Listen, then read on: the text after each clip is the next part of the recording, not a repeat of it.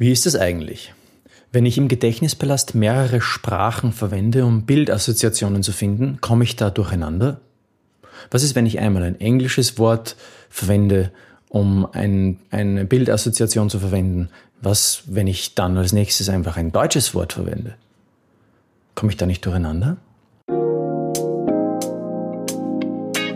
Einfach lernen mit Rethinking Memory.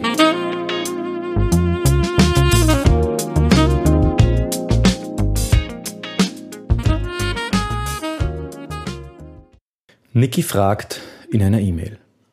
Meine Muttersprache ist Italienisch. Daher kommen mir manchmal italienische Wörter, wenn ich nach Merkbildern suche. Das Problem ist, dass ich mir vorgenommen habe, das nie zu tun. Denn wenn ich die Sprache mische, wenn ich die Sprachen mische, habe ich Angst, nicht zu wissen, welche Sprache ich benutzt habe. Ist es richtig oder falsch? Benutzt du mehr als eine Sprache? Beim Lernen mit Mnemotechniken, liebe Niki, sind der Fantasie keine Grenzen gesetzt. Was aber, wenn ich fließend in einer Sprache, in, in mehreren Sprachen bin? Was mache ich dann? Komme ich da nicht irgendwie durcheinander, wenn ich Bilder aus der einen Sprache mit solchen aus anderen Sprachen mische? Liebe Niki, du hast einen guten Punkt angesprochen. Und gleich vorweg, Nein, das ist überhaupt kein Problem. Im Gegenteil. Die Sprachen, die wir können, die bereichern uns. Du kannst im Gedächtnispalast so viele Sprachen verwenden, wie du nur möchtest. Bei mir war das am Anfang ähnlich. Ich war auch sehr perfektionistisch und wollte viele Dinge irgendwie gleich intuitiv oder nicht intuitiv, sondern eher durch Anlesen und Training richtig machen. Und diesen Perfektionismus, liebe Niki, den muss man ablegen. Man muss ins Tun kommen. Und das gleich. Wie lange hat es dann da, wie lange hat es nur bei mir gedauert? Das war richtig furchtbar. Mein Problem war am Anfang, ich wollte alles zu 100% verstehen. Und ich dachte, dann erst kann ich richtig anfangen. Und so habe ich mich selbst aufgehalten. Und ich möchte dir eine kleine Geschichte eines, eines Freundes an dieser Stelle erzählen. Ähm, mein Freund, der war oder ist eigentlich ein Jus- und Jura-Student. Er war ein Jus- und Jura-Student, jetzt macht er gerade seinen Doktortitel. Und er hatte natürlich viel zu lernen. Und er war richtig begeistert von der Technik des Gedächtnisplastes. Als ich dann ihm davon berichtet habe und ihm auch einige Beispiele gezeigt habe, da war er richtig von den Socken.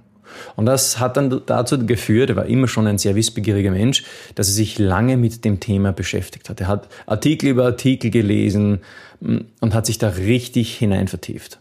Teilweise sogar bis in die Nacht.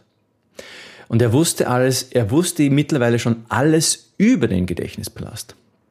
Und eines Tages haben wir uns getroffen und da kam er auf mich zu und sagte, Boah, Florian, also der Gedächtnispalast, das ist eine so tolle Technik. Ich kann mir vorstellen, dass ich, dass man sich damit alles in kürzester Zeit merken kann. Faszinierend. Und da schoss es plötzlich aus mir heraus und ich sagte, aber dir, dir wird das alles nichts bringen. Du fängst ja nie damit an. Boom. Das war richtig hart. Und ich war selbst irgendwie erschreckt von dieser, von, von dieser meiner Reaktion. Aber es ist wahr. Es ist wahr, dass er nie wirklich damit begonnen hat. Obwohl er alles gewusst hat über die Technik des Gedächtnispalastes und auch wusste, dass er in seinem Studium eigentlich viel bessere Lernerfolge damit erzielen könnte. Deshalb meine Motivation, meine, meine Motivation, meine Ermutigung an dich, Beginn noch heute und leg deinen Perfektionismus zur Seite. Er hält dich nur auf. So wirst du dein persönliches Ziel nie erreichen. Beim Arbeiten mit dem Gedächtnispalast, das, das ist zu vergleichen, vielleicht wie, wie die Kindererziehung oder das Windelwechseln. Es ist nicht immer geradlinig, es ist manchmal holprig und manchmal auch ordentlich unsauber. Die Bilder passen nicht immer zu 100 Prozent. Manchmal hat das Bild mm, gar nicht wirklich etwas mit dem Gemerkten zu tun. Und trotzdem merkst du, du merkst es dir. Irgendwie. Der Prozess lebt also vom Trial and Error, vom Versuch und Irrtum. Dadurch lernt man am meisten im Prozess, im Tun und auch durchs Fehlermachen. Und du wirst merken, du wirst schneller, als du gedacht hast, zu deinen Zielen kommen. Und wenn du beginnst, dann wirst du sehen, dass deine Assoziationen in, dass du Assoziationen in mehreren Sprachen finden wirst. Und es ist überhaupt kein Problem. Im Gegenteil. Die Sprache und das Vokabular einer Sprache, das du kannst, das bereichert dich.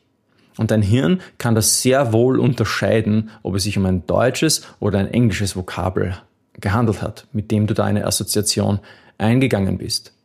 Die Neuronen in deinem Gehirn werden quasi in die verschiedenen Sprachbereiche sozusagen, wenn man das so plump sagen kann, äh, hier vernetzt. Das heißt, du weißt eigentlich intuitiv, um welche Sprache es sich handelt. Und ich mache das auch dauernd. Ja. Ich mache das dauernd und es funktioniert blendend. Öfters kann es mal sein, dass mir ein englisches Vokabel einfällt, zu der ich eine Bildassoziation finde. Dann verwende ich das englische Vokabel, ohne großartig darüber nachzudenken. Im Gegenteil sogar, ich mache es so, dass ich das erst, die erste Assoziation, die mir einfällt, die verwende ich, um, ähm, um mein Merkbild dafür zu erstellen. Ja, die erste Assoziation, die mir einfällt, ob das Englisch oder Deutsch ist, komplett egal. Kann auch Französisch sein, kommt im wenigsten, in den wenigsten Fällen vor, weil ich Französisch nicht sehr oft verwende, aber Deutsch und Englisch sehr, sehr oft. Also, liebe Miki, Niki, liebe Miki, liebe Niki, ich möchte dir wirklich Mut zu sprechen. Lass den Perfektionismus bleiben und fang noch heute an mit dem Lernen.